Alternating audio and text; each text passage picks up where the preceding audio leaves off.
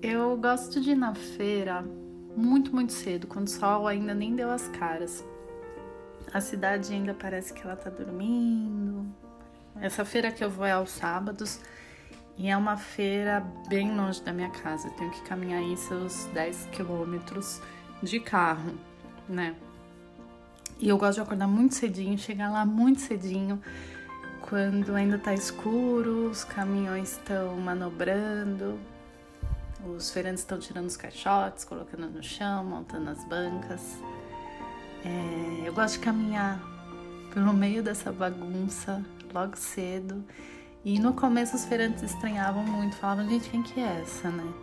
Porque eu ando observando e às vezes eu até paro e fico olhando um feirante tirar um pé de alface de uma caixa e colocar com tanto carinho na banca. E eu paro hipnotizada, pensando, cara, ele tem tanto carinho pelo produto dele porque provavelmente foi muito difícil produzir esse pé de alface. E esse carinho com que ele lida com esse alimento, com que ele vai entregar esse alimento para alguém, é, é hipnotizante, é emocionante. Dá vontade de falar, por favor, me dê todos esses pés de alface, porque eu quero comer tudo isso, porque deve estar muito gostoso. Enfim, eu acho que o carinho fala muito sobre um profissional. E, e eu gosto de andar também nesse horário porque não tem tanto ruído, né? A feira não tá cheia. É, é uma posição extremamente privilegiada para mim. E é aquela coisa, quando algum feirante toca num maço de manjericão, eu consigo sentir o cheiro. E aí eu dou outro passo e eu vejo um feirante com um maço de salsinha na mão, dando uma sacudida para tirar o excesso de água. E vem aquele cheirinho de chuva de verão. Ou então basta um, um toque num limão colhido do jeito certo, plantado, cultivado, que vem aquele aroma doce, gostoso. É... Apesar do limão ser uma fruta ácida, para mim ele tem o óleo essencial dele é muito adocicado. E eu já fecho o olho, imagino uma tortinha, imagino uma sobremesa, enfim, é, é um momento assim que cada passo é uma sensação diferente. E ó, bom dia, Joyce! Lá longe, o Paulo, que é o único feirante que me traz mamão, tá lá longe, balançando os braços, sendo que em uma das mãos tem um mamão perfeito, no ponto certinho de maturação, e no a outra apontando uma mão, é o único. E eu lá de longe, tipo, sorrindo, falo, cara, Paulo, tá garantido. Eu passo aí quando eu terminar as compras. Eu falo assim, meio tímida, porque não saio gritando no meio da feira, mas muito orgulhosa, porque possivelmente eu vou ser a única pessoa daquela feira a levar um mamão para casa tão doce, tão enfim, separado com tanto carinho. E, e tenho que passar no final da feira, porque eu vou ter que ninar ele como se realmente fosse um bebê, porque como ele tá maduro, perfeito para comer, é aquele momento assim de chegar em casa, cortar uma fatia e devorar. É, precisa tomar muito cuidado no transporte. E eu imagino o transporte que o Paulo deve ter feito a mesma coisa, trazendo esse mamão lá no interior, onde ele tem plantação é, onde ele planta né, os seus, seus produtos para esse mamão chegar inteirinho para mim. Eu gosto muito de frequentar a feira, todas as semanas. Primeiro porque me dá muita inspiração na cozinha, porque além de eu ter a oportunidade de conhecer novos alimentos, eu consigo acompanhar esse vai e vem da safra de frutas, de legumes, de verduras, como por exemplo o morango.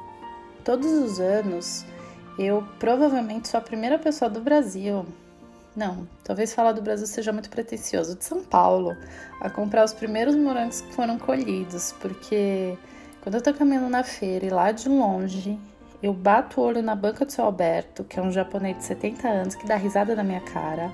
Eu vejo aquelas frutinhas de longe, eu já saio correndo, tirando a carteira do bolso, porque na feira eu vou sem bolsa, porque eu quero ficar com a mão livre e despreocupada. Eu levo meu cartão e meu dinheiro no bolso. eu vejo aquelas frutinhas, eu já saio dando todo o dinheiro que eu tenho pro seu Alberto. Seu Alberto, pelo amor de Deus. Ele falou, Joyce, e rindo na minha cara, tá? 70 anos e rindo da minha cara. Eu nem vou colocar os morangos na banca, porque eu sei que você vai levar todos os meus morangos embora. E aí eu falo, seu Alberto, meus morangos, porque agora eu paguei por eles, são meus morangos. Eu falo toda orgulhosa. E aí, com muito cuidado, eu abro as embalagens na banca do seu Alberto, coloco numa caixa de papelão maior e deixo essas embalagens para ele reutilizar depois, trazer novos morangos para mim na próxima semana. E enquanto eu faço isso, com muito cuidado, porque os morangos são muito delicados, eu já vou pensando nas centenas de potes de geleia de morango que eu vou produzir.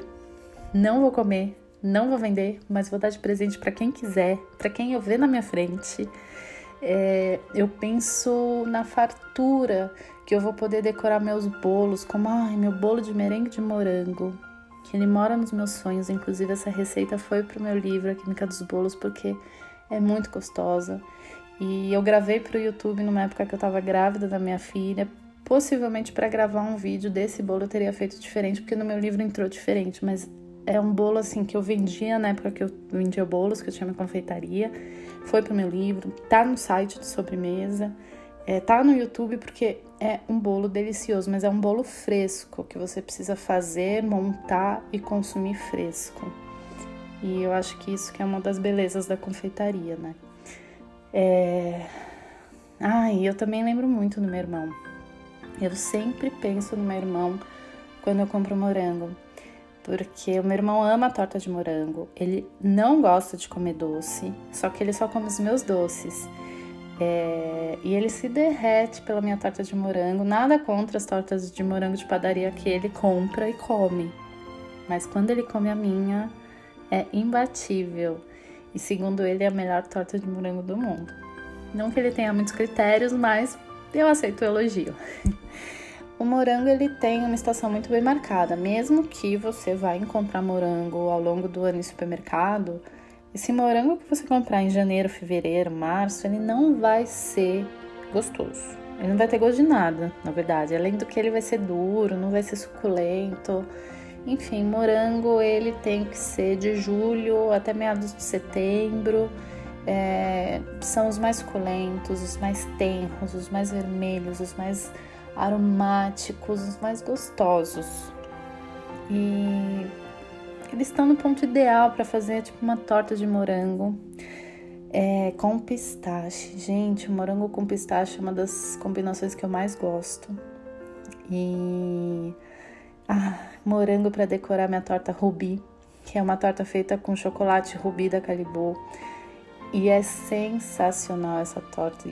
Nossa, decorar com morango assim. Você pega os morangos todos mais ou menos do mesmo tamanho, aqueles morangos menorzinhos, corta no meio, coloca por cima. E aí a fatia.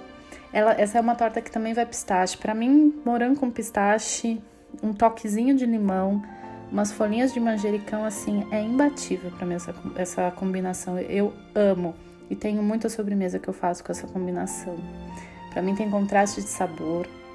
Ai, ó, tô até com água na boca, porque agora eu acabei de lembrar de um bolo mousse de coco que eu faço com morango. Esse bolo é muito gostoso. Aliás, se não quiser fazer bolo, é só fazer a mousse de coco, intercalar com um morango fresco, fatiadinho. Ah, é, é, é uma perdição. Aliás, o morango, todo mundo reclama, ah, o morango solta muita água, o morango solta muita água. Uma coisa que, um truque que eu fazia muito na cozinha do Sayer de Canroca, na confeitaria do George Roca, quando eu trabalhei lá, é que a gente colocava o morango numa peneira, polvilhava pouquíssimo açúcar e deixava ele dormir de um dia para o outro, de uma noite para outra, né? A gente fazia no final do serviço. É, e ao invés de usar os morangos, a gente usava aquele caldo que saía dos morangos para servir junto com uma crema catalana. Era muito simples, era uma crema catalana e aquela sopa que de vez em quando, se necessário, a gente texturizava com xantana. Era só isso. Os morangos mais deliciosos de Girona, na Catalunha, com a crema catalana mais bem feita possível. E só. Ai, eu, eu, eu vou falando, eu vou engolindo aqui, porque eu vou lembrando do aroma, vou lembrando do cheiro, vou lembrando do sabor, daquele, daque, daquele momento E ai, eu só suspiro. Suspiros meus, tá? Não suspiro de açúcar. E aliás, isso me faz lembrar a sobremesa da Saiko Izawa, morango com manjericão, que inclusive ela ensinou na, se eu não me engano, foi a segunda edição do Compartir. Eu lembro que eu precisei ficar atrás da Saiko por muito tempo. Eu tive que ir até a casa do porco conversar com ela, falar: Saiko, por favor, vamos no compartilhar. A gente quer muito você lá. E ela foi um amor de pessoa, ela participou, foi incrível. E também lembro muito da panacota com lavanda e morango do catalão Rafael Delgado Salvador. Inclusive, ele deu uma entrevista pra gente foi maravilhosa, uma das entrevistas assim internacionais mais incríveis que a gente fez. E.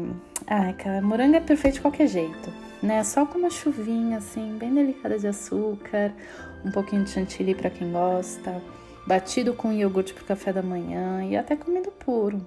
Minha filha ama, ama, ama morango. E, bom, morango com brigadeiro, né? Nem vou falar nada, que é delicioso.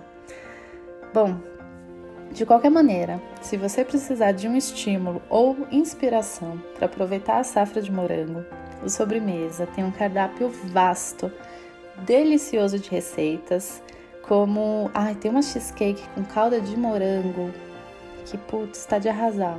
Que pelo amor do universo, ela é muito maravilhosa.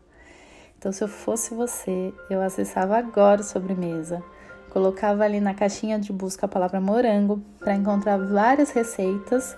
Ou se você tiver a sorte e estiver ouvindo esse podcast agora em julho ou agosto, você vai encontrar o destaque que a gente fez especialmente para você acessar 11 receitas imperdíveis feitas com morango, que eu tenho certeza que você vai amar. Aproveita e bora para cozinha.